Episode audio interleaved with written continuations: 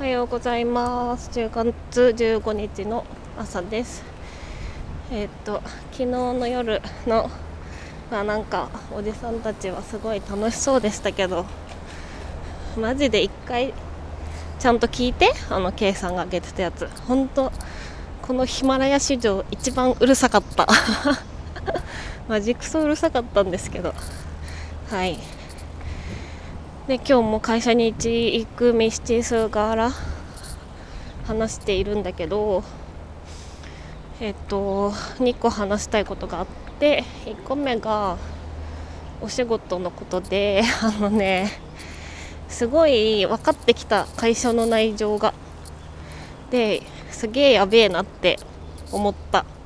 からもしかしたら半年くらいで辞めちゃうかもしんない。えっとねあのね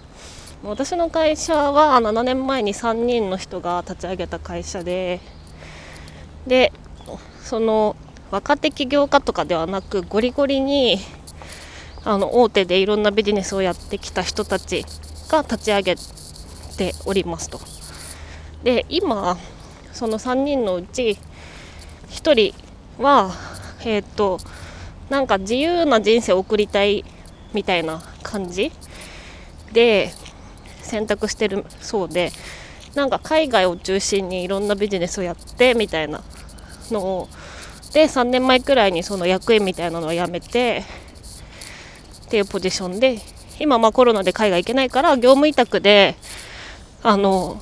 何て言うんですかね、まあ、総務みたいな仕事をしてる感じだよね。だから実質まあ創業メンバーは2人だけ残っていて社長と CTO なんだけどえっとねその2人がまあもともとその社長と CTO の関係がなんか学生時代の先輩後輩らしくってでなんかどっかの会社多分大手広告代理店かなんかで働いてる時に再会したみたいな感じっぽいんだけどなのでねあのね圧倒的なその2人の上下関係があるのよ。でねあのだから CTO がもう取締役なんだけれどもあの社長に頭が上がらないっていうか社長の手のひらの上というか社長に分かってもらえないみたいな社長をどうにか説得しなきゃいけないみたいので CTO の人はいつも悩んでることがまず分かった。であともう一個はあの IT ベンチャーなんだけどその IT 力は弱い。弱くてなんかその作ってるプロダクトが VR の実写映像を流すものなんだけど、まあ、ぶっちゃけその実際映像のクオリティの方がそのこのプロダクトいいものだなって思ってもらうのに重要だからあのその映像を作れる人が、まあ、結構重要っちゃ重要でそっちはまあ社長がもともとテレビ業界の人だから、まあ、それもあってあの元テレビ局員とか元 CM マンとか、まあ、すごい人たちが来てるんだけどそのシステムの方は VR をねその CTO の人が創業当時はずっと1人で作ってきて、まあ、ほぼ独学みたいな感じですよね。で今その VR で動くアプリケーション以外にもまあちゃんと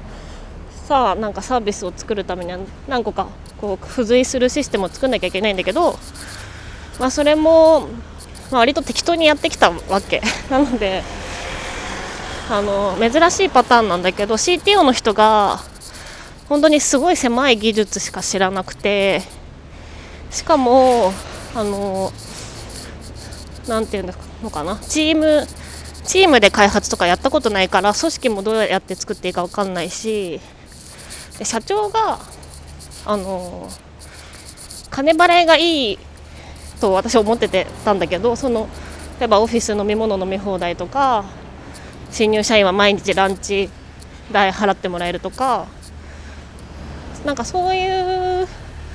なんだろうなそういうところは実は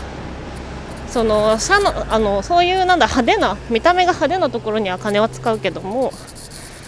なんかエンジニアあんまり正社員で取りたくないとかあの下請けの会社に出す時めっちゃ買い叩いて出してるとかなんかそういうのが見えてきてで、まあ、今その CTO の人があのめちゃめちゃストレスを抱えてるってことが分かってきて本当はねその、まあ、VR の会社でプロダクトが VR のアプリケーションがすごい重要だからその VR のところをやっぱり社内で作って成長させていかないと、まあ、今後なんかいろんな技術変化が起きたりした時に対応できなくなっちゃうから、まあ、普通社内でちゃんとエンジニアを抱えてあのやるっていうのがとっても大事なんだけどなんか社長がもう外注すればいいじゃん外注すればいいじゃんってめっちゃ言っててだからそこをの説得にね何回も失敗してきたんだってその CTO の人が。だからちょっと話がまとまってないんだけど 結論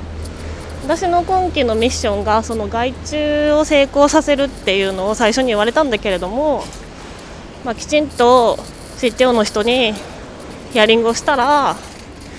本音では外注したくないってことが分かって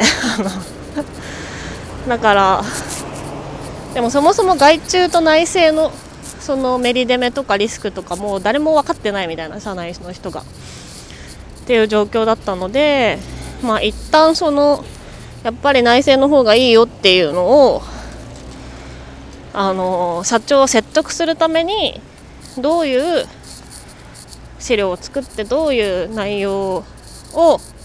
まあ、提示すれば納得してもらえるかっていうねなんかコンサルティング するみたいになってて今。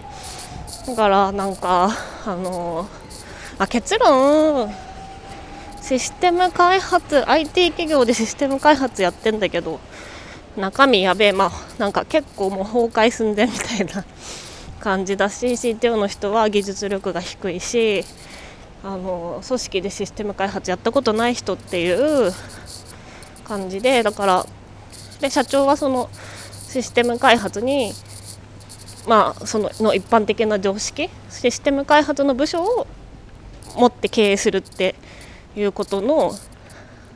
まあなんだろう意味とかリスクとか、まあ、お金のかけ具合とかが多分全然分かってないし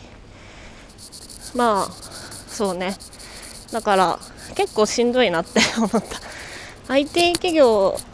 だからなんかさその社長に、まあ、まずエンジニアを抱えるってもう今エンジニアのさ取り合いだからさめっちゃお金かかるし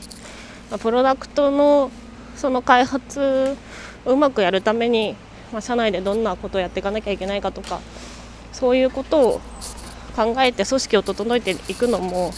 まあ、めちゃめちゃ労力がかかるものなんだけど、